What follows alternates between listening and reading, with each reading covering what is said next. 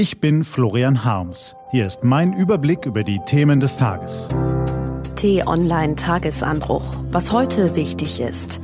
Freitag, 2. August 2019. Der widerliche Umgang mit Mordopfern.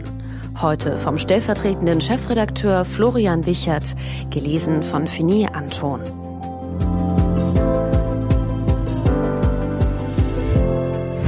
Was war? Es war eine schlimme Woche, die Deutschland noch lange beschäftigen wird. Ein achtjähriger Junge hat auf brutale Art sein Leben verloren, als er von einem 40-jährigen Mann vor einen ICE gestoßen wurde. Eine Familie trauert um ihr Kind. Bahnfahrer, Mitarbeiter und Zeugen am Frankfurter Hauptbahnhof blieben verstört zurück und haben Bilder im Kopf, die sie womöglich bis an ihr Lebensende nicht wieder loswerden.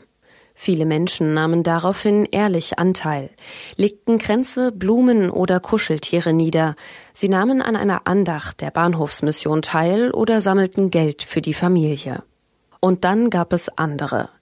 Die anderen machten Stimmung gegen Ausländer und die Flüchtlingspolitik, obwohl bis heute nichts auf eine Verbindung zwischen dem eritreischen Geburtsort des Tatverdächtigen und der Tat an sich hindeutet. Sie entluden ihren Hass in sozialen Netzwerken oder den Kommentarspalten der Medien. Sie versuchten, das Drama von Frankfurt für ihre politische Agenda zu missbrauchen und die Gesellschaft zu spalten. Sie hetzten gegen Kanzlerin Angela Merkel, die sie aufgrund ihrer Flüchtlingspolitik auch für dieses Drama verantwortlich machen wollten. Absurd, denn die umstrittene Aufnahme zahlreicher Flüchtlinge erfolgte in Deutschland 2015. Der Tatverdächtige kam 2006 in die Schweiz und wohnte dementsprechend nicht einmal in Deutschland. Ja, diese Tat war abscheulich. Der Hass richtete sich aber auch in einem unglaublichen Maß gegen die Familie des mutmaßlichen Täters, der an einer psychischen Erkrankung leidet. Morddrohungen und Fantasien im Netz richteten sich sogar an die Kleinkinder des Eritreers, der jahrelang als Vorbild einer gelungenen Integration galt. Die Familie musste an einen sicheren Ort gebracht werden. Das alles ist schlimm. Noch schlimmer ist, wie einige Menschen selbst jeglichen Opferschutz ignorieren. Im Internet kursiert seit Mittwoch ein Bild von einem Jungen, der ein blaues T-Shirt mit weißem Kragen trägt, strubbeliges Haar hat und einen nachdenklichen Blick. Sein Name Oscar. Oscar soll das Opfer von Frankfurt sein. Das Problem, er ist es nicht. Dieses Profil ist frei erfunden und zusammengegaunert, wie T-Online-Redakteur Lars Wienand herausgefunden hat.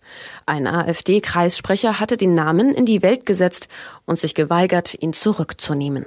Wer dem Opfer ein Gesicht und einen Namen gibt, kann eben besser Emotionen und Assoziationen wecken, sowie den Hass gegen den Täter schüren. Die Behörden hatten zu Recht keine Informationen zum Opfer und der Familie herausgegeben, um sie zu schützen. Das Verhalten des Kreissprechers und aller Personen, die das Bild geteilt haben, ist an Widerwärtigkeit nicht zu überbieten. Oder doch? Im Stuttgarter Stadtteil Fasanenhof hat ein 28-jähriger Syrer mutmaßlich einen 36 Jahre alten Mann auf offener Straße mit einem Schwert ermordet. Zeugen stellten ein Video davon ins Internet, das tausendfach geteilt wurde und die Würde des Opfers aufs Schlimmste verletzt. Auch die AfD-Fraktionsvorsitzende Alice Weidel teilte das Video. Die Staatsanwaltschaft Stuttgart hat einen Prüfvorgang gegen die Personen angestoßen, die die Aufnahmen veröffentlicht haben. Eine Verletzung des höchstpersönlichen Lebensbereichs durch Bildaufnahmen kann laut Strafgesetzbuch mit einer Freiheitsstrafe bis zu zwei Jahren oder mit einer Geldstrafe bestraft werden. Das sollte das Mindeste sein. Die Verrohung schreitet offenbar gerade in sozialen Netzwerken voran, wenn wir ihr nicht alle Einhalt gebieten. Für die Menschen, die die Würde der Opfer wie in Frankfurt oder Stuttgart so rücksichtslos verletzen, kann es nur eine Botschaft geben. Schämt euch. Was steht an? Auf t-online.de geht's heute auch um diese Themen. Verhärtete Fronten im Brexit-Streit. Boris Johnson will den von Theresa May ausgehandelten Deal mit der EU und den damit verbundenen Backstop nicht. Für die EU ist der Vertrag jedoch alternativlos. Außerdem findet an diesem Wochenende das Promi-Event des Jahres statt. Heidi Klum und Tom Kaulitz feiern ihre Hochzeit. Und das auf der Luxusjacht Christina O in Capri in Italien.